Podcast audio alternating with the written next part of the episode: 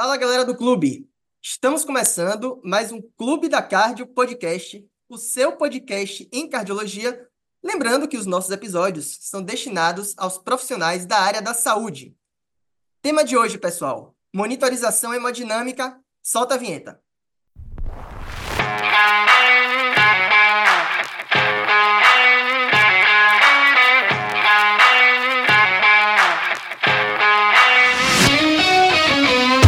Para bater esse papo sobre esse tema super especial, o Clube da Cardio Podcast recebe mais um convidado.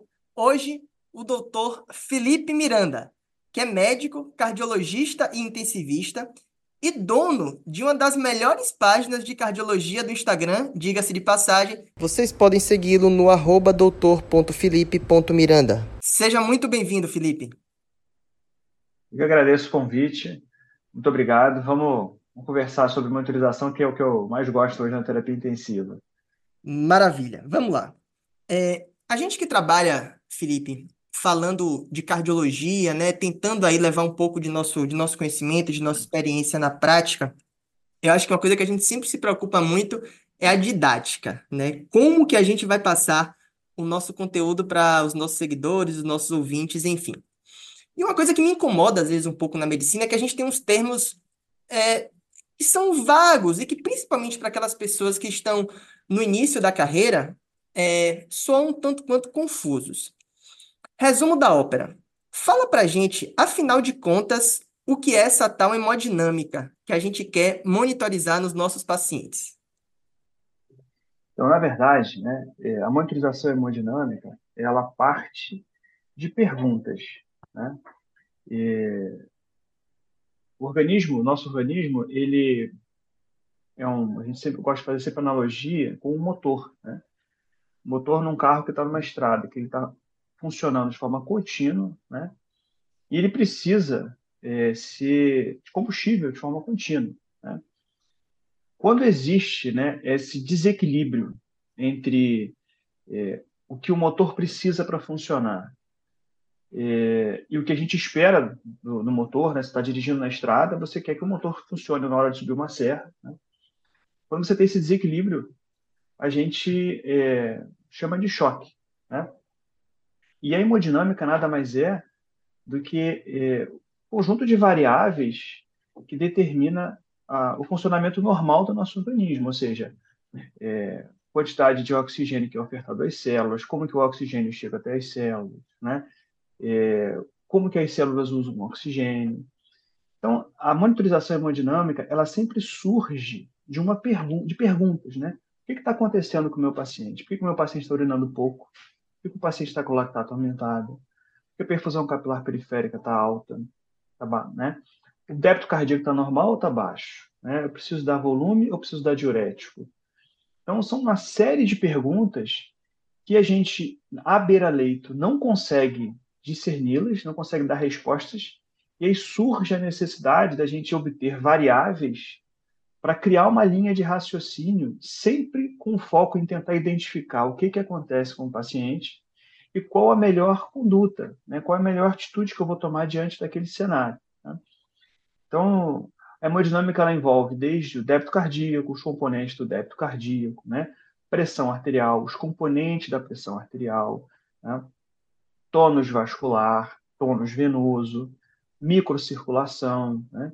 e até o consumo de oxigênio no interior das células, até a mitocôndria. Então, a gente, com a monitorização hemodinâmica, consegue dar respostas para todos esses elementos envolvidos é, na hemodinâmica do paciente. Muito legal, Felipe. É, eu gostei bastante desse exemplo que você utilizou aí do, do carro, né? Que quando a gente precisa subir uma ladeira, a gente precisa que ele responda, que ele tenha energia para fazer isso. E eu me lembro de, quando eu era acadêmico ainda, eu fiz parte da Liga de Terapia Intensiva lá na, lá na Universidade Federal da Bahia, e uma vez a gente chamou um pai de um colega intensivista é, para dar uma aula para a gente. E aí ele começou a aula dele, a aula era sobre monitorização hemodinâmica, ele começou a aula dele falando que o trabalho do intensivista é adequar a DO2, que é a oferta de oxigênio, ao VO2, que é o consumo de oxigênio do nosso doente. E isso parece simples, mas eu acho que no fundo é tudo que resume a hemodinâmica e o que a gente quer monitorizar no final das contas, né?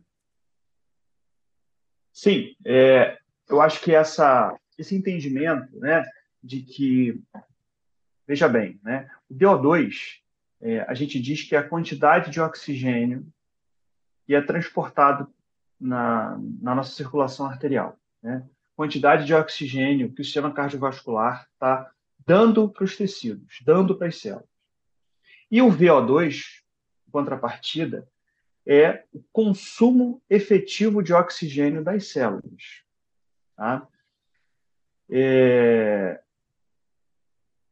Só que, o que, que acontece? Né? O choque clássico, se a gente pegar um choque clássico, que é um choque cardiogênico, a gente vai entender que existe um desequilíbrio entre o que é ofertado e o que é consumido.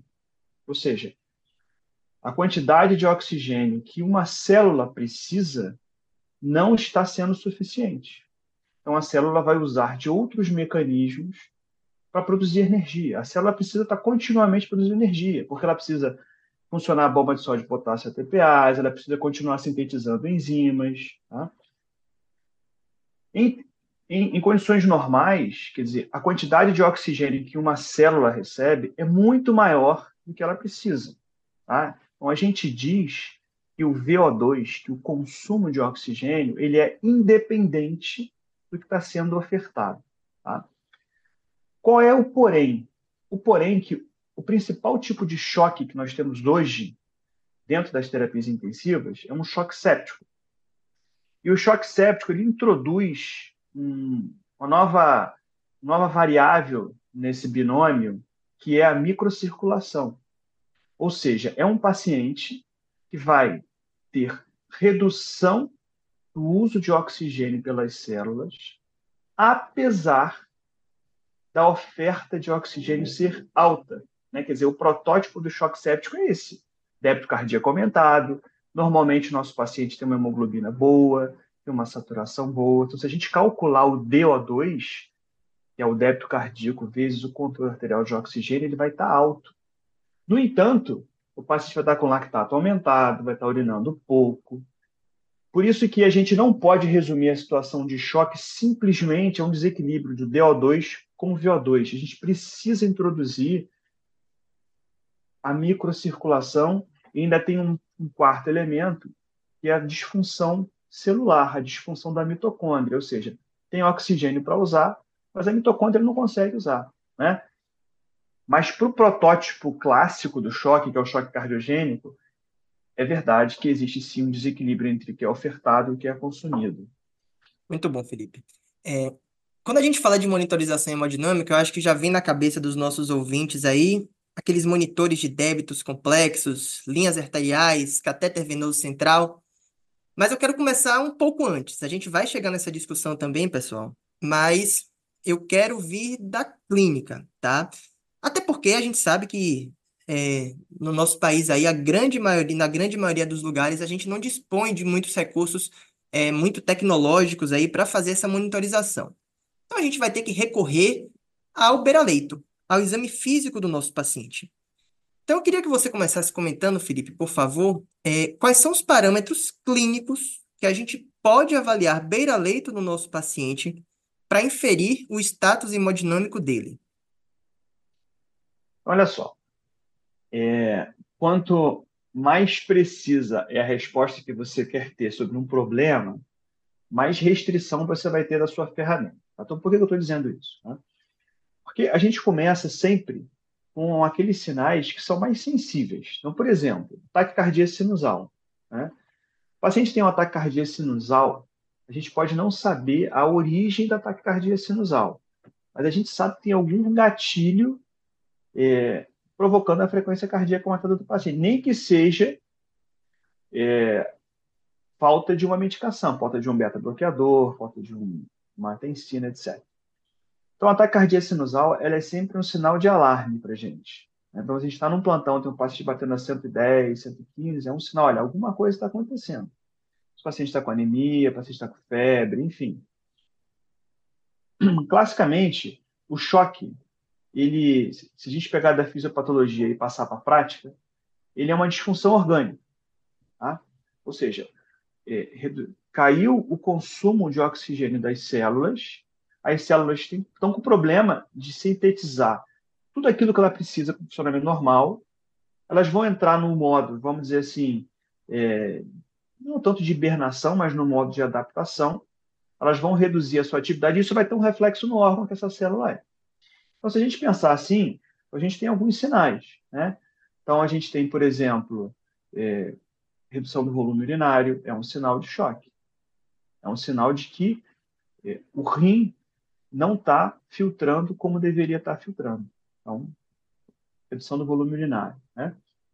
Alteração do nível de consciência é um outro sinal importante, especialmente nos pacientes idosos. Né? Então, as janelas do choque que a gente chama, que é o cérebro, é o rim e é a pele. Tá? Então, um paciente que está com enchimento capilar periférico lento. É por quê? Porque existe um choque, os mecanismos compensatórios do nosso organismo estão agindo, sistema adrenérgico, e a gente está vendo isso na pele. Tá?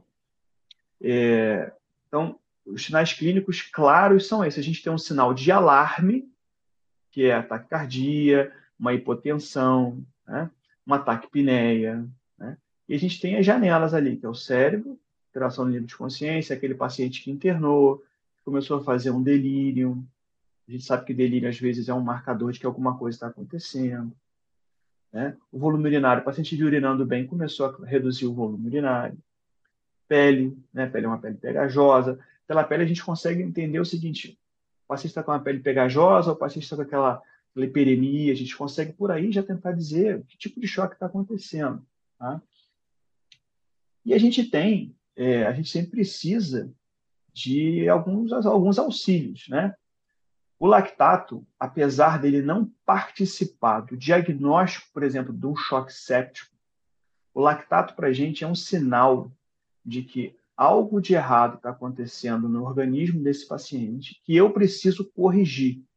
Independente da etiologia da hiperlactatemia, o fato do meu paciente ter um lactato alto diz para mim que ele é um paciente com risco maior de desfecho dentro do hospital. Tá? Então, é, para o diagnóstico do choque, né, é, a gente tem o Quicksofa, né, que a gente usa para o diagnóstico de choque séptico, mas eu diria que a gente tem os sinais de alarme, né? Taquicardia, hipotensão, e a gente tem os redução do volume urinário, alteração de consciência, é, alterações na pele. Lactato, a gente não pode esquecer do lactato, que acho que é, uma, é uma, é uma um exame que a gente consegue com não tanta dificuldade, né? E eu acho que, acho que é isso. É, muito bom, Felipe. É, achei bem interessante que você comentou que esses esses parâmetros iniciais, eles são muito sensíveis para o diagnóstico de choque, né? Então, não é que eles vão, pessoal, é, confirmar o diagnóstico, a etiologia, não, longe de nós querer dizer isso daqui, mas, como o Felipe falou, eles vão nos mostrar que tem algo de errado acontecendo, né? Seja um choque ou seja algum outro problema. Então, um exemplo rápido aqui, por exemplo, é, paciente está com o débito urinário diminuído. Naturalmente, isso pode inferir que o fluxo renal está mais baixo e que, por conta disso, a taxa de filtração glomerular diminuiu, a diurese do meu paciente contraiu. É uma possibilidade. Mas, por outro lado, esse paciente pode, por outro motivo qualquer, ter uma glomerulopatia primária ou uma doença é, tubular, seja por nefrotoxicidade, por alguma medicação que você utilizou, é, e que por conta disso o débito urinário dele está diminuído, e isso não vai significar uma baixa perfusão renal. Então, são esses parâmetros iniciais que a gente tem ali no beira-leito, não sei se o Felipe concorda, eles vão é, nos servir justamente para é, nos mostrar que tem alguma coisa errada, mas, naturalmente, a gente vai precisar de outras ferramentas é, para ser analisadas em conjunto com o quadro clínico do paciente antes de dizer que ele está é, diante de um quadro de choque. Ponto que eu acho interessante, Felipe, da gente comentar também é, é a pressão arterial. Né? É, a gente, desde cedo na faculdade, escuta aí de que paciente pode estar chocado sem estar hipotenso, e isso é uma verdade. É, mas eu acho que na prática, o que mais nos chama atenção no beira-leito é quando a gente bate o olho no monitor e o nosso paciente está hipotenso. Aquilo automaticamente nos, nos, nos incomoda, né? A gente fica incomodado com a hipotensão é, por suspeitar de que o paciente esteja ali é, diante de um quadro de choque. Então, eu queria que você comentasse um pouco sobre essa relação entre pressão arterial, e aí geralmente a gente utiliza um ponto de corte de 60, 60 65 milímetros de mercúrio de pressão arterial média, a relação entre essa pressão arterial e o choque. Olha só, a gente é, precisa sempre partir do mais comum para o menos comum. Então, o mais comum é o paciente que o choque está hipotenso. Tá? É, são sinais de alarme, né? taquicardia, hipotensão, taquipneia, etc. É, então, assim, na maioria das vezes, o paciente vai estar hipotenso, tá? vai estar taquicárdio. Né? E quando esse paciente não está hipotenso, é, existe algum mecanismo compensatório agindo, então é clássico o quadro clínico daquele paciente que está normotenso, que você intuba, e o paciente choca e precisa de noradrenalina. Ele estava com drive adrenérgico muito exacerbado. Tá? É, então, assim, atualmente, o paciente está hipotenso. Né? E aqueles casos né, que a gente é, tem no plantão sempre, né? Quer dizer, o paciente, 7, 8 horas da manhã, fica grave, começa a ter ataque pneumo, precisa ser entubado e tal. É, por mais que ele não tivesse hipotenso na madrugada, quando você vai rever, você vai ver que ele foi te dando algumas pistas de que alguma coisa estava acontecendo. Então, caiu o volume urinário, o paciente que viu urinando bem começa a urinar pouco, né? frequência cardíaca deu uma sumida. Tá? É, então, assim, a presença da hipotensão não é essencial para o diagnóstico de choque. No entanto, ela é bem frequente. Tá? É, a pressão arterial num paciente com choque, ela é uma variável que precisa ser é, restabelecida o mais rápido possível, né? Porque a gente sabe que tem quanto mais hipotenso o paciente fica, como a perfusão nos órgãos apesar dela não ser fruto da diferença entre a pressão arterial média e a pressão venosa, porque ao longo do sistema cardio, sistema é, arterial, a pressão arterial vai caindo até chegar na pressão capilar. Mas a pressão arterial média, diferente do cardiologista da pressão sistólica, da pressão diastólica, a pressão arterial média para o intensivista é a variável nobre, porque é ela que vai garantir a perfusão dos órgãos. Ela precisa ser restabelecida mais rápido possível. Tá? Então, o que, que acontece? Né? Hoje existe é, uma tendência de personalizar os alvos pressóricos dos pacientes. Tá? Para choque cardiogênico, existe é, evidência robusta de que uma pressão arterial média em torno de 65 milímetros de mercúrio ela reduz desfecho, reduz mortalidade. Tá?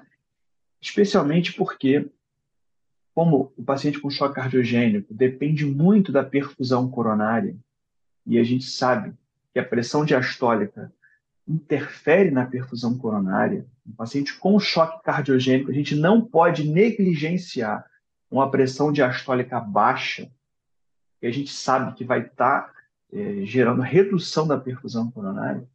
Então, para choque cardiogênico, esse alvo é um alvo que a gente deve, deve perseguir. No choque, no choque hemorrágico, no choque povolêmico, a gente já tolera uma pressão mais baixa. A gente dá muito mais ênfase à perfusão, né? E no choque séptico, né, a gente tem uma recomendação de manter uma pressão de 60 milímetros de mercúrio, mas hoje já existe uma tendência de você olhar as características do paciente e dizer o que, talvez seja melhor para ele. Né? Então, o paciente que é hipertenso crônico, toma quatro classes de antihipertensivo, talvez 60 milímetros de mercúrio vai ser insuficiente para ele. O paciente está acostumado a, a, trabalhar com uma pressão média maior. todos os mecanismos autorreguladores dos órgãos dele estão habituados a regular uma pressão média um pouco mais alta. Então, talvez 60 milímetros de mercúrio vai ser insuficiente. Enquanto que aquela mulher jovem, que tem a sua habitual pressão 90 por 60, talvez ela tolere uma pressão arterial média um pouco mais baixa. Talvez ela tolere os 55, talvez ela tolere os 50. Então, existe, inclusive, é, respaldo para você fazer uns testes terapêuticos. Então, você pode pegar um paciente, uma paciente jovem dessa, e talvez reduzir um pouco a dose do vasopressor, deixá-la com uma pressãozinha um pouco mais baixa, e avaliar se isso vai ter impacto na função dos órgãos dela, na perfusão dos órgãos dela. Né? Então, existe hoje uma tendência muito maior de você personalizar é, os alvos pressóricos. Tá? Na, no choque cardiogênico, é muito importante, muito importante. É, isso é uma observação, inclusive, para os pacientes cardiopatas instáveis que não estão em choque. Por exemplo, paciente com uma síndrome coronária aguda, é, com dor, ter atenção à pressão diastólica. Às vezes a gente fica na, na, na ansiedade de controlar o duplo produto e faz com que a pressão diastólica desse paciente caia. Né? Então, é, a pressão diastólica do cardiopata é extremamente importante como marcador de perfusão coronária. Enquanto que para o paciente com choque séptico, a pressão diastólica vai ser um sinal, vai ser um indício de como está o tônus vascular daquele paciente. Tá? Então, eu acho que sobre a pressão, acho que é isso. Se ficou alguma dúvida. Não, muito bom, Felipe. É, me chamou a atenção que você comentou é, sobre a importância que, que hoje cada vez mais a gente trabalha com a individualização, né, dos níveis pressóricos.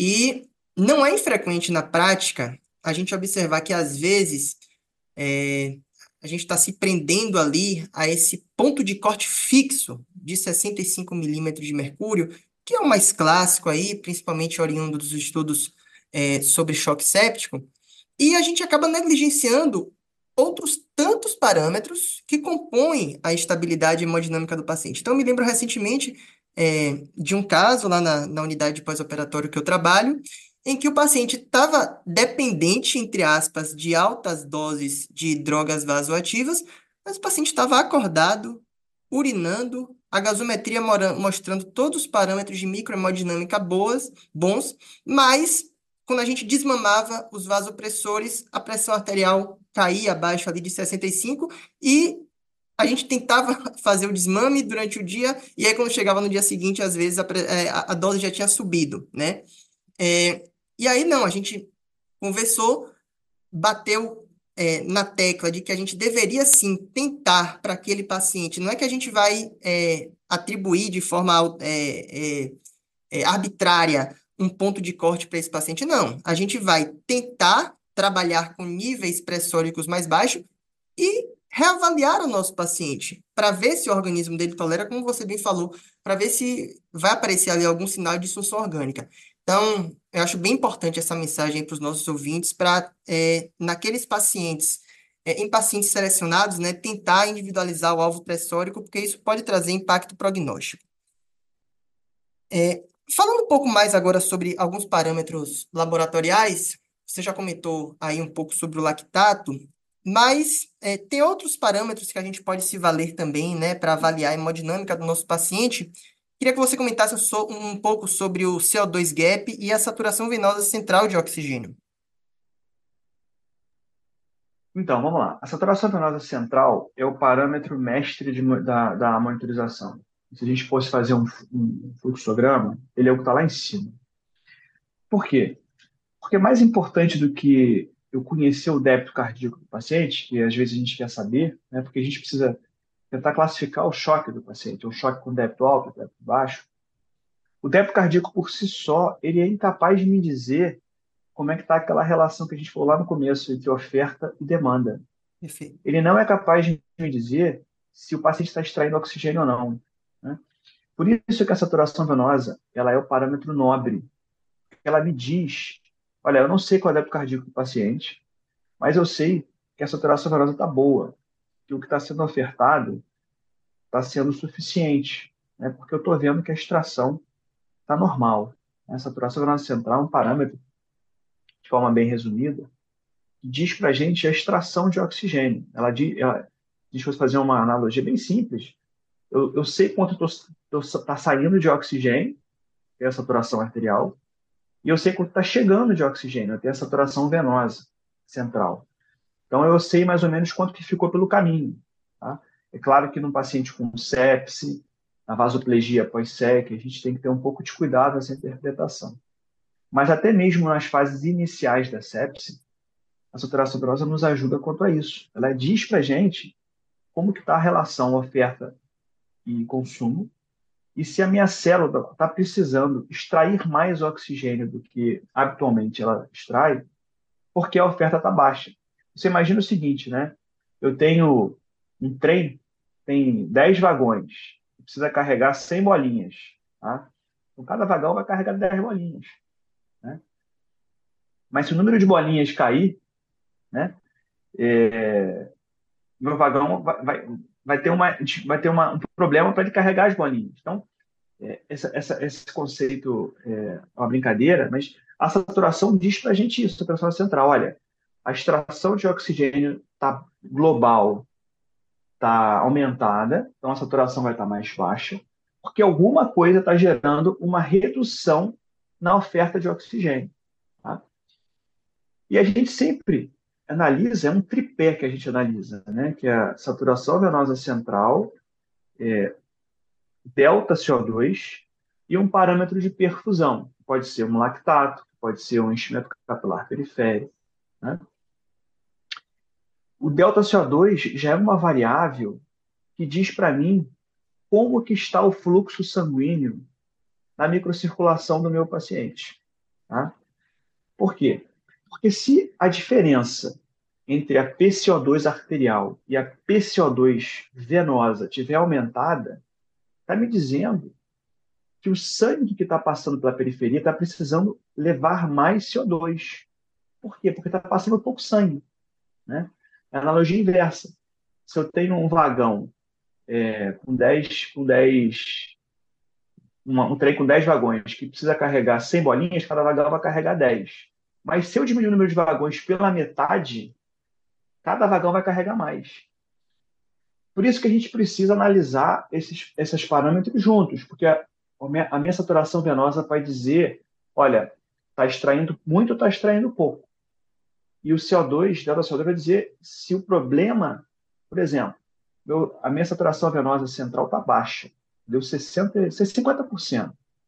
Ou seja, as minhas células estão extraindo mais oxigênio. Isso pode ser por algumas causas. Se a gente olhar lá o DO2, é débito cardíaco e conteúdo arterial de oxigênio.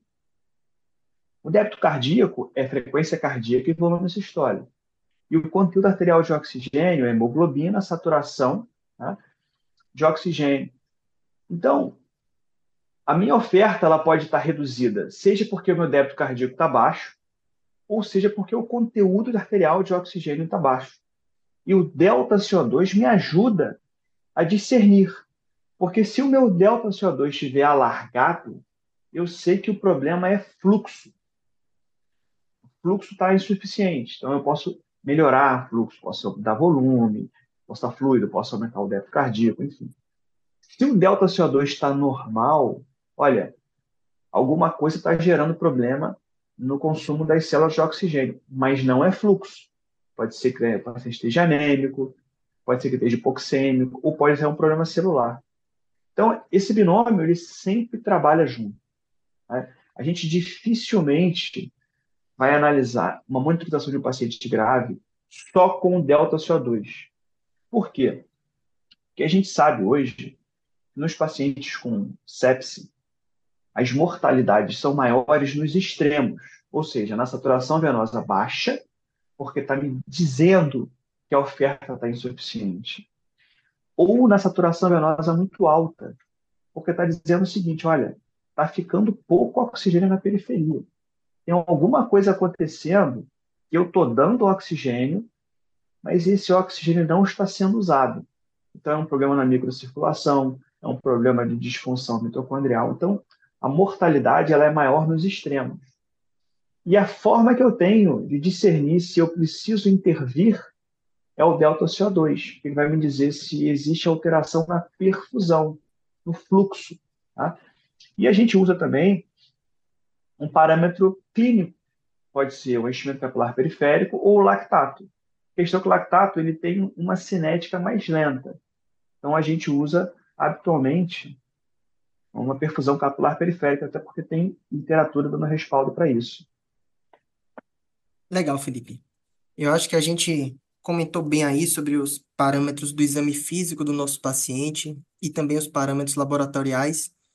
É, mas antes de a gente passar para a monitorização mais invasiva, que eu acho que vai ser o ponto alto do episódio aí que está todo mundo aguardando, é, vamos falar de uma ferramenta não invasiva que cada vez mais tem entrado na nossa prática do cardiologista, do intensivista, de quem trabalha em emergência, é, que é o ultrassom point of care. Fala para a gente é, como essa ferramenta pode nos ajudar a avaliar a hemodinâmica do nosso paciente. Eu acho que o ultrassom point of care, né, ele resolve, ele ajuda a discernir boa parte dos pacientes nossos, sem dúvida, porque ele é capaz de medir um débito cardíaco, um VTI, né? Ele é capaz é, de avaliar a responsividade a fluido também, como VTI, né? É, além de fazer o diagnóstico de alterações pulmonares, etc. Um cuidado que eu acho que a gente precisa ter atualmente com o ultrassom point of care é com a via cava inferior. Né? Eu acho que a gente hoje comete um, um pequeno equívoco, que é negligenciar uma pressão venosa central, uma PVC, e supervalorizar uma via cava inferior. Né? Esses dois parâmetros, a PVC e o diâmetro da via cava inferior, eles fornecem a mesma informação mesma informação. São informações acerca da pré-carga do paciente. Né? O ultrassom hoje em dia também nos ajuda com, eh, a gente tem na, no paciente grave, que a gente chama de fluido responsividade, né, que é a capacidade de aumentar o débito cardíaco no fluido, e também o que nós chamamos de fluido tolerância, né, que é, é a capacidade da gente evitar que haja efeitos colaterais para a nossa reposição volêmica. Então, acho que o ultrassom, especialmente a análise da via cava, ela tem uma ênfase maior nesse sentido. Né? A gente tem um Vexus que a gente consegue avaliar com gestão sistêmica. Então, eu acho que a gente, é, o ultrassom, o eco, ele ajuda a gente na enorme maioria das situações. Né? Eu trabalho numa população de pacientes cirúrgicos, minha unidade que eu sou rotina, é um pós-operatório de cirurgia cardíaca, e a gente, na prática, sabe as limitações do, do ecocardiograma nesses pacientes, especificamente quanto à janela. A gente tem pacientes que a gente não consegue fazer, né? Tem paciente que tem uma, uma, uma única janela. Eu estou querendo dizer, né? Que o, o Focus, ele é muito bom, mas ele tem limitações é, inerentes à, à janela do paciente, habilidade de quem faz, né? Mas acho que na enorme maioria dos pacientes, a gente consegue ter respostas muito boas daquilo que a gente quer. Então, por exemplo, é, eu, eu acho, é, não acho que seja uma, uma, uma prática, digamos assim, ideal a gente tentar estimar se vai dar volume para o paciente por uma via cava. Seja, acho que a via cava ela é incapaz de dizer a fluido-responsividade. Né? No entanto, a gente pode construir um raciocínio. Então, a gente pega um paciente com uma via cava vazia, a probabilidade desse paciente responder a volume é boa. Da mesma forma que se eu pegar um paciente com uma PVC de 1, de 2, a possibilidade dele responder a volume também é igual, boa. Então, eu até ouvi hoje de um amigo, que tem uma página muito boa no Instagram, que a, a análise da via cava inferior é a PVC ultrassonográfica. A interpretação ela é exatamente a mesma. Perfeito. E, e acho que é, o VTI ajuda, a gente sabe que às vezes é difícil, né? janela é difícil, a gente tem que fazer algumas medidas tal. Mas acho que atualmente chegou para ficar e vai, vai resolver 90% dos problemas dos pacientes graves. Muito bom, Felipe. É, inclusive, faz parte da, da teoria por trás da veia cava, da análise da veia cava, essa relação direta dela com a PVC, né, com a pressão atrial direita ali, justamente porque não existe nenhuma válvula separando a veia cava inferior do ato direito. Então, existem aí dados, inclusive, que mostram que quando a veia cava tem uma colapsibilidade maior do que 50%, isso tem uma boa correlação com a pressão venosa central abaixo de 8, né? Que se, é, se traduziria ali num paciente que não exibe sinais de congestão é, sistêmica. Mas eu vou Então, aproveitar. mas aí só fazer uma observação. Claro, à Só vontade. fazer uma observação rápida. Claro. A gente, às vezes, pega essa informação, né? A cava está variando, né? É muito importante, essa é uma informação é, boa, eu acho. Da mesma forma que eu pego uma paciente com PVC de 4, 5. Só que quando a gente está olhando o paciente com uma, avaliando a variabilidade da cava, a gente precisa sempre olhar para o padrão ventilatório do paciente. Por quê? Se o paciente está em ventilação mecânica, por exemplo, ele vai, é, ele vai ter um, um, mecanismo inverso do paciente em ventilação espontânea, paciente em ar ambiente. Se o paciente está em ventilação mecânica em PSV, em que ele está fazendo esforços variados para ventilar, isso gera interferência na colapsibilidade da cava. Então, é, quando a gente fala em, em colapsibilidade e variação da cava, a gente, os estudos eles dizem que a melhor informação que você pode obter é no paciente em ventilação controlada, sem esforço, usando os mesmos critérios que você vai usar para variação de pressão de pulso, variação de volume sistólico. Perfeito. Da mesma forma, se você fizer um, uma variação da via cava num paciente que está fora de ventilação mecânica, mas que está dispineico, e vai estar tá fazendo pressão muito negativa intratorácica, a variabilidade da via cava também vai ser significativa. Vai ser aumentada. Então, sempre a gente precisa ter esse cuidado. Tá? Porque às vezes eu vejo, às vezes eu vejo lá numa unidade que eu trabalho, o paciente tem uma PVC, tá mostrando uma PVC ali de 4, mas ele pede um eco para via cava. A informação que ele precisa estar tá ali na frente dele. Está na frente dele. Exato. Muito bem pontuado, muito bem pontuado. Eu acho que o eco, às vezes, tem um pouco disso também. Ele exerce aí uma. Ele é meio sedutor, né? Porque é um aparelho tecnológico, você tem que janelar, você vê a imagem do coração. Então, acho que isso às vezes seduz um pouco e a gente acaba esquecendo que existem outros parâmetros que a gente precisa avaliar em conjunto antes de encarar as informações que o eco nos dá como absolutas, como verdades absolutas, né? Mas você entrou num assunto muito legal aí, que eu gosto bastante, e que eu gostaria que você se aprofundasse um pouco mais. A PVC, você já, já até comentou um pouco, mas a PVC ainda tem espaço para a gente utilizar na nossa prática clínica? Eu acho que sim. Eu, eu acho que essa pergunta, é, eu, eu, a gente está fazendo um podcast cardiologista e eu vou perguntar assim. Com coronariografia, ressonância para avaliar a viabilidade, anestesia coronária, eco 3D, ainda tem espaço para eletrocardiograma? Né? Claro que tem. Né? Por quê? Porque toda ferramenta a gente precisa avaliar o que ela te dá de informação né? e o custo dela. A PVC é uma ferramenta super barata. Né? E da mesma forma como a gente quer saber a pressão arterial média do paciente, pressão de início, eu quero saber a pressão de fim, que é a PVC. Por quê? A PVC ela dá para a gente algumas informações que eu acho que são muito importantes. Primeiro, ela dá uma estimativa da pré-carga do ventrículo direito. Tá? Ela não é capaz de me dizer, se a gente se lembrar da fisiologia, a pré-carga ela é regida pela lei de Frank-Starling. Né? Lei de Frank-Starling é aquela propriedade que o músculo tem de aumentar a sua força-contração proporcional ao seu grau de estiramento. Tá? É, só um breve parênteses, a lei de Frank-Starling é uma lei fundamental para nós estarmos vivos, porque ela, é, ela, ela regula o débito do coração direito pelo coração esquerdo.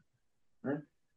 Então, se nós não tivermos a lei de, não tivéssemos a lei de Frank-Starling, a gente teria problemas para viver. Então, por exemplo, um paciente com disfunção ventricular esquerda, o ventrículo direito estaria com o débito normal dele, independente do débito do ventrículo esquerdo, o paciente ia viver eternamente de hemorragia de pulmão. Né? Então, a pré-carga é regida pela lei de Frankenstein. Na verdade, é uma curva. Né? Que parte da curva diz para a gente que quando a gente aumenta o estiramento da fibra muscular, quando a gente aumenta o volume de asfalto final, o ventrículo vai aumentar a sua força de contração. E a parte final da lei diz o seguinte, que você chegou no limite da força do músculo. Né? Ou seja, se você aumentar ainda mais a pré-carga, aumentar o volume diastólico final, o débito não vai aumentar.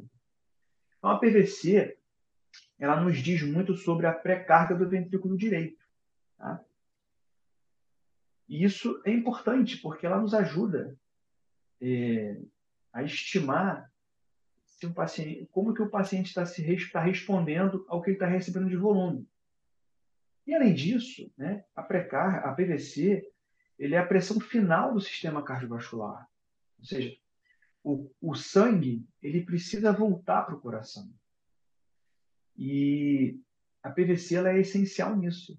Quanto menor é a PVC, até o valor de zero, maior é a pressão de retorno do sangue para o coração.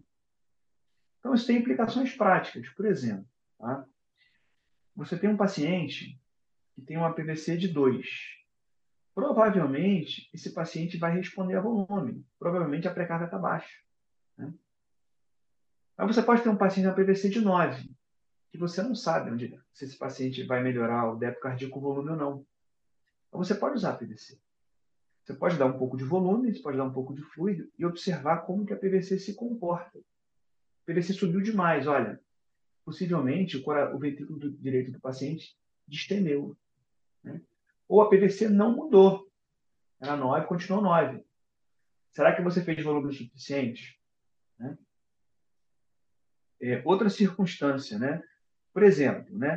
A gente nesse momento está com um paciente internado um, um, um paciente com uma disfunção grave com uma PVC alta. E está gerando repercussões sistêmicas. Ou seja, está gerando congestão pulmonar, gestão é, hepática, gerando congestão renal. A PVC alta está me dizendo que possivelmente esse valor alto está comprometendo a perfusão dos órgãos. O PVC pode me ajudar a estimar o inotrópico. O paciente está com inotrópico, a gente está estimando a, PVC, a, a, a sua dose, a gente pode acompanhar pela PVC. Acompanhar se houve alguma é, alteração significativa na pré-carga. Estou dando alguns exemplos para dizer o seguinte: é, a gente não pode querer obter de uma variável aquilo que ela não é capaz de nos dizer. Então, quando eu faço um eletrocardiograma num paciente com infarto com supra, eu estimo a artéria acometida, mas eu não sei o segmento da obstrução, eu não sei se ela está pegando é, terço proximal ou início do terço médio, mas ela me indica alguma coisa. A PVC, da mesma forma, ela nos ajuda em diversas maneiras, seja na reposição colêmica, seja numa coisa que a gente chama de tolerância, seja para avaliar a pré-carga do ventrículo do coração. Né? É... Então, acho que é uma variável que a gente tem que dar valor da mesma forma como a gente valoriza a pressão arterial média. Porque, em última análise, a pressão de perfusão dos órgãos é uma pressão que depende da pressão pré-capilar e da pressão das vênulas. Tem relação direta com a pressão venosa central. Entendeu? Então, acho que é uma variável que tem muito espaço, sim, no paciente cardiológico e no paciente de terapia intensiva. Muito interessante, Felipe. É... Nas últimas décadas aí, né, cada vez mais a gente tem ferramentas mais tecnológicas que nos dão mais informações e eu acho que a gente peca realmente, às vezes, em é, abandonar velhos métodos que já nos ajudaram muito, e que às vezes só porque determinado estudo fala, ah, não muda a mortalidade, não se correlaciona adequadamente com o melhor prognóstico, se você guiar a sua terapia pela PVC, a gente acaba é, deixando de lado esses parâmetros que já nos auxiliaram muito. Então foi muito legal você trazer sua experiência nesse tema, e eu acho que nossos ouvintes que não gostavam tanto da PVC daqui para frente vão olhar ela com outros olhos, pelo menos. É, vamos falar agora então dos monitores de débito cardíaco contínuos, né? É, existem diversos dispositivos no mercado. Cada é, desses, dentro desses dispositivos, né? É, existem diversas formas de a gente medir o débito cardíaco. Não vai ser nossa intenção aqui esgotar o tema, naturalmente, mas eu queria que você falasse, atualmente, qual é o dispositivo com o qual você tem mais familiaridade, que você mais utiliza na sua prática e quais são as informações que ele lhe dá?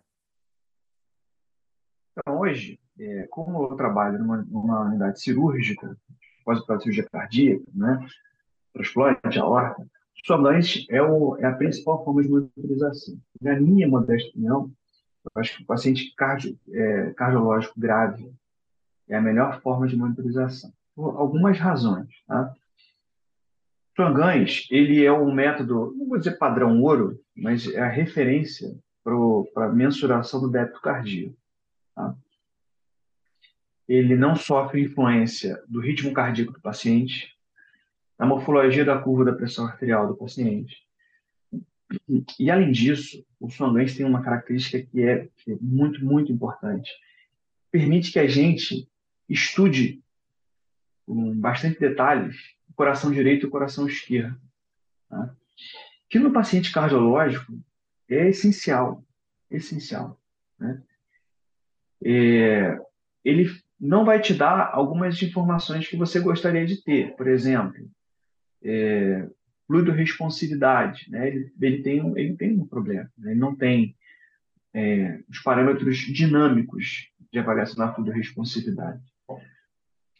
Porém, né, para o paciente cardiológico grave, um paciente com choque cardiogênico, pós-operatório de cirurgia cardíaca com choque, eu acho que é a melhor forma de monitorização.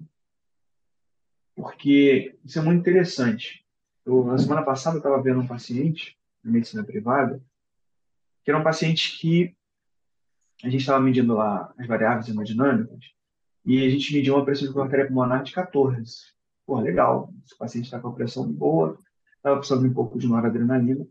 Mas quando nós fomos medir a PVC, ela estava em 12. Peraí, tem alguma coisa.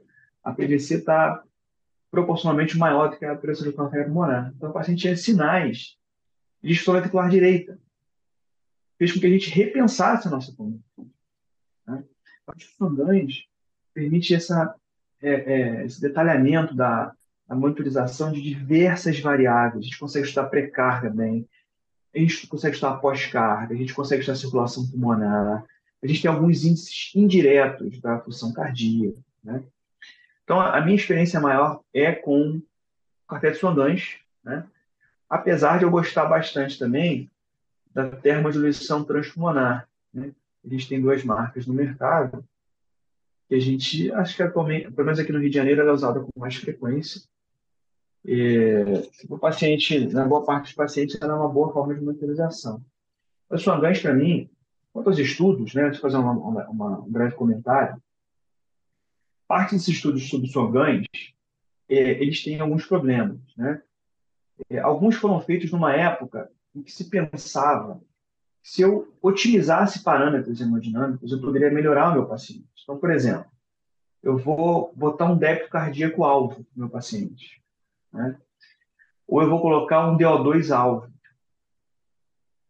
Isso se traduziu, se traduziu posteriormente, que não tinha benefício no paciente. Por quê? Porque você incrementava efeitos adversos. Você dava mais volume do que precisava, usava mais inotrópico do que precisava, tinha arritmia. Né? E hoje, apesar de não serem ensaios clínicos, né, existem diversas publicações. Eu estava lendo uma nesse final de semana, uma publicação que comparou, é um estudo observacional, comparou a mortalidade de pacientes cardiogênico que analisavam todos os parâmetros do cateter de sonolência quanto àqueles que analisavam três parâmetros, que eram a saturação venosa central, o índice cardíaco e o delta CO2. E a mortalidade foi menor nos parâmetros dos pacientes com que os pacientes que analisaram todos os parâmetros. Claro, tem viés, talvez você tenha dado mais atenção para esse paciente do que o outro, né? Mas acho que você reúne, olha só, analogia, o paciente chegou na emergência com um infarto sem supra, tá? Eu te falar com infarto sem supra, mas eu posso dizer, olha, infarto sem supra, um infra foi um infra grande, parede anterior, o paciente está com uma frequência cardíaca alta de 110, tem uma crepitaçãozinha no raio-x, a pressão, é um paciente hipertensa com uma pressão de 100. Então, ele vai te dando, vai te, você vai reunindo informações, e é isso que os, os scores fazem, né, de, de ensino coronel aguda, para você tentar ter uma, uma, uma informação, uma, um julgamento melhor daquele caso. Tá? Então, existe já diversas publicações é, reforçando que o cateter de sonância, cateter pulmonar, ele traz benefício para o paciente em choque cardiogênico. Muito legal, Felipe. Eu gosto de comparar o Swangans é, com o Waze ou qualquer outro aplicativo aí de GPS. É, porque é exatamente isso que ele falou. É, o Swangans ele permite que você refine melhor a sua avaliação sobre o paciente, de modo que você é, erre menos na condução daquele caso, ou não erre na condução daquele caso, porque são pacientes que não toleram né, é, um pouco mais de volume, são pacientes que não toleram, às vezes, uma dose maior de inotrópico para piorar o débito cardíaco, de, de vasopressor, desculpe, para piorar o débito cardíaco dele, se for um choque cardiogênico. Então, quando a gente precisa ir de um ponto A para um ponto B, que a gente já conhece, que o trânsito está tranquilo e a gente tem muito tempo disponível, dá para ir sem um GPS, né? Mas, por outro lado, se você precisar ir para um lugar desconhecido, né, é, com trânsito muito significativo, poxa, é melhor você ter o seu caminho na mão ali, porque você vai chegar muito mais fácil naquele seu destino final e errando menos. Ah, perfeito, acho que é isso mesmo. Eu queria que você falasse um pouquinho, porque acho que nossos ouvintes são dos, dos mais variados estágios aí na formação, é, sobre como é o funcionamento do Swangans, né? Onde é que ficam posicionadas as extremidades dos, dos, dos catéteres? Como é que a gente faz essa avaliação do débito cardíaco? Então, o catéter de Swangans, ele é um catéter é, que fica localizado no coração direito. Né? A gente passa, posiciona o catéter é, à beira do leito, né? a gente vai, vai guiando catéter pelas morfologias das curvas, né? bem parecido com um marca-passo transvenoso, que a gente vai, através do traçado intracavitário, a gente sabe o funcionamento do catéter.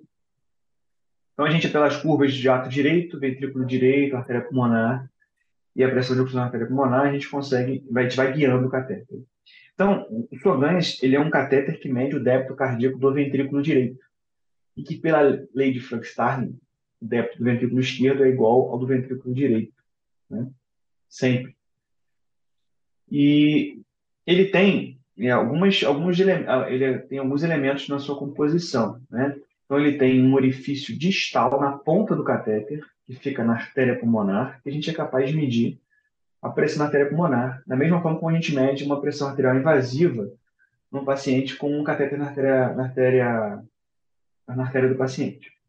Ele tem um outro orifício, que a gente chama de proximal, que fica aberto para o ato direito. Então, a gente consegue mensurar simultaneamente a pressão do ato direito e a pressão da artéria pulmonar.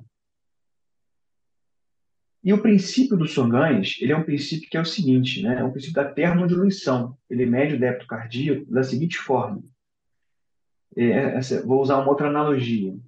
Se você tiver um rio, um rio que você coloque um corante lá em cima do rio. Você homogeneiza o corante, joga, pega um corante verde, joga um vermelho, joga no rio, e vai lá embaixo no rio e mede a quantidade de corante que está passando é, por você lá embaixo. Então, se você souber a variação da concentração do corante que está passando por você naquele momento e saber o quanto de água está descendo pelo rio, é, se você souber a quantidade de corante que está descendo pelo rio e a quantidade de corante que você colocou, você é capaz de calcular quanto de água está descendo pelo rio.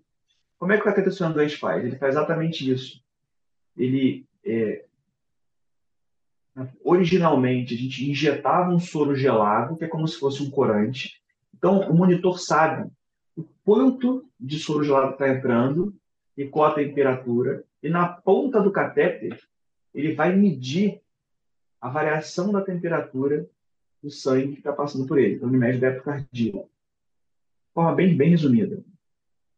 Então, ele fica no coração direito, ele entra por qualquer um dos acessos venosos, pode ser jugulares, subclaves. O melhor acesso é a jugular interna direita, o segundo melhor acesso é a veia subclave esquerda, que são acessos mais diretos ao coração.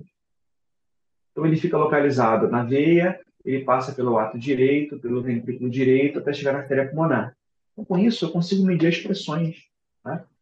E eu consigo também estimar as pressões do lado esquerdo. Por quê? Porque como existe, é, claro, quando o cara está bem posicionado, uma coluna de sangue contínua entre a ponta do meu catéter na artéria pulmonar e o átrio esquerdo e o ventrículo esquerdo, eu consigo estimar a PD2 do meu ventrículo esquerdo, né? a pressão diastólica final do meu ventrículo esquerdo. Então, não sei se eu consegui explicar, ficou um pouco confuso. Não, não ficou não. Mas é, claro. é, o princípio básico é esse, dos sondantes. Hoje em dia a gente tem catéteres que ao invés de a gente precisar injetar um soro gelado, ele aquece o sangue que passa por ele. Então ele dá o teto cardíaco é, de 3 em 3 minutos, vamos dizer assim. Né? Assim que a gente precisa fazer, injetar soro, ele vai dando automaticamente. Muito bom, muito bom, Felipe. É, eu acho que a gente passeou aqui desde o quadro clínico do paciente, falamos de parâmetros laboratoriais, é, ecocardiograma point of care, PVC, Swan-Ganz, mas deixo espaço aqui, caso você deseje tocar em mais algum assunto que eu, que eu não tenha perguntado. Fique à vontade aí para fazer suas considerações. Não, acho que a, a, enfim, a monitorização é um tema muito amplo, né? E gostoso da monitorização hemodinâmica é que a gente precisa da fisiologia, né? muito da fisiologia cardiovascular. E acho que os cardiologistas eles gostam disso, né? gostam de fisiologia. Então acho que por isso que talvez eu tenha minha formação original é cardiologista, tenho residência em cardiologia. Então eu acho que é, existe assim mais um campo grande que a gente poderia falar sobre fluido responsividade, mas eu acho que aí perde, perde um pouco o foco da gente, né, que era um bate-papo. A mensagem que eu gosto de deixar é sempre o seguinte, né? Que a monitorização, como eu falei no início, ela precisa partir de uma pergunta. Por que isso é importante? Porque quando a gente passa um cateter de sonagem, por exemplo, sem a gente ter em mente o que a gente precisa, a gente pode se perder, né? Então, é, na, minha, na minha prática diária, de sondões, por exemplo, ele ajuda muita gente a, a discernir um paciente com pós-operatório de cirurgia cardíaca se ele tem um choque inflamatório puro ou se tem algum outro choque associado. Então, tem um componente cardiogênico. Né? Além disso, é, a monitorização é, que a gente sempre está habituado a nos induzir a uma conduta, ela pode nos evitar uma conduta. Né? A monitorização ele pode me dizer, olha, não faz volume para esse paciente ele, a monitorização já disse que esse paciente não é mais fluido tolerante. Ó, não bota inotrópico para esse paciente. Sabe aquela coisa que você achou que ele paciente ia melhorar com a dobuta? Pois é, o índice cardíaco dele deu alto quando a gente monitorizou. Né? É... Hoje mesmo, a gente fez uma monitorização de um paciente, ele é interessante, né? Esse paciente, quando foi monitorizado, é um paciente com disfunção grave, ele tinha um índice cardíaco de 2,1 e um paciente que tinha uma pressão arterial ali de 100 por 70, sabe? A gente colocou nitroprusiato para esse paciente, chegou a uma dose boa, chegou a 0,5 microgramas de quilo minuto de nitroprusiato. Esse paciente pulou o débito cardíaco para 3,5. Olha que legal. Índice 3,5 e a pressão arterial ficou igual. Talvez a gente não tivesse tomado essa decisão se nós não tivéssemos monitorizado esse paciente. A pressão arterial dele ia ser um limitante para essa conduta. Né? Então, assim, é sempre importante, é, especialmente, eu, eu acho assim, que como a maioria dos nossos pacientes cardiopatas, né, que a gente interna em unidades coronarianas, unidades cardiointensivas, são pacientes com doença crônica, é, esse, a gente conseguir, seja com a monitorização ou seja com eco, tentar discernir qual é o, qual é o fenótipo daquela insuficiência cardíaca. Né? Uma insuficiência cardíaca mais aguda, o paciente habitualmente não tem uma resistência alta, ou é uma insuficiência cardíaca crônica. que foi sendo descompensada ao longo das últimas semanas. Então, a monitorização ela sempre parte de uma pergunta. E aqui, para a gente até encerrar, é, não existe monitorização ideal. Né? Você precisa tentar encontrar na sua prática diária é, elementos, ferramentas que te ajudam. A gente viu aqui no, durante o podcast que uma gasometria venosa central, uma gasometria arterial, já meio caminho andado, você vai conseguir saber a extração, você vai conseguir saber a perfusão da microcirculação, lactato, né? Então, eu acho que a, a mensagem é essa, né? Sempre parte, parte de uma pergunta. Muito bom, Felipe. Muito bom sua mensagem final. É, em nome do Clube da Cardio, eu gostaria de agradecer imensamente a sua participação aqui conosco nesse episódio. É, espero que seja o primeiro de muitos que a gente é, converse aqui no, no nosso podcast. Você conseguiu aí adequar na sua rotina de família, de trabalho, esse espaço para bater esse papo com a gente. Então, de verdade aí, muito obrigado. Eu deixo aqui nosso muito obrigado a você. É, e Foi uma enorme satisfação. Obrigado, obrigado. É, sigam o Felipe, pessoal, no Instagram, arroba doutor.felipe.miranda. Doutor é DR, tá? Arroba dr.felipe.miranda.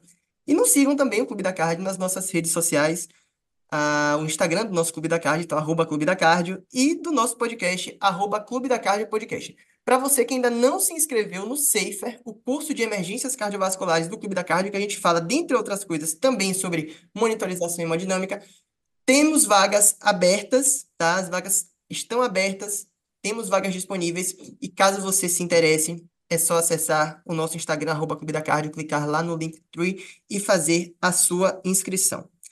Eu me despeço, até a próxima. Muito obrigado ao Felipe mais uma vez e obrigado a você que ficou conosco até o final. Até a próxima.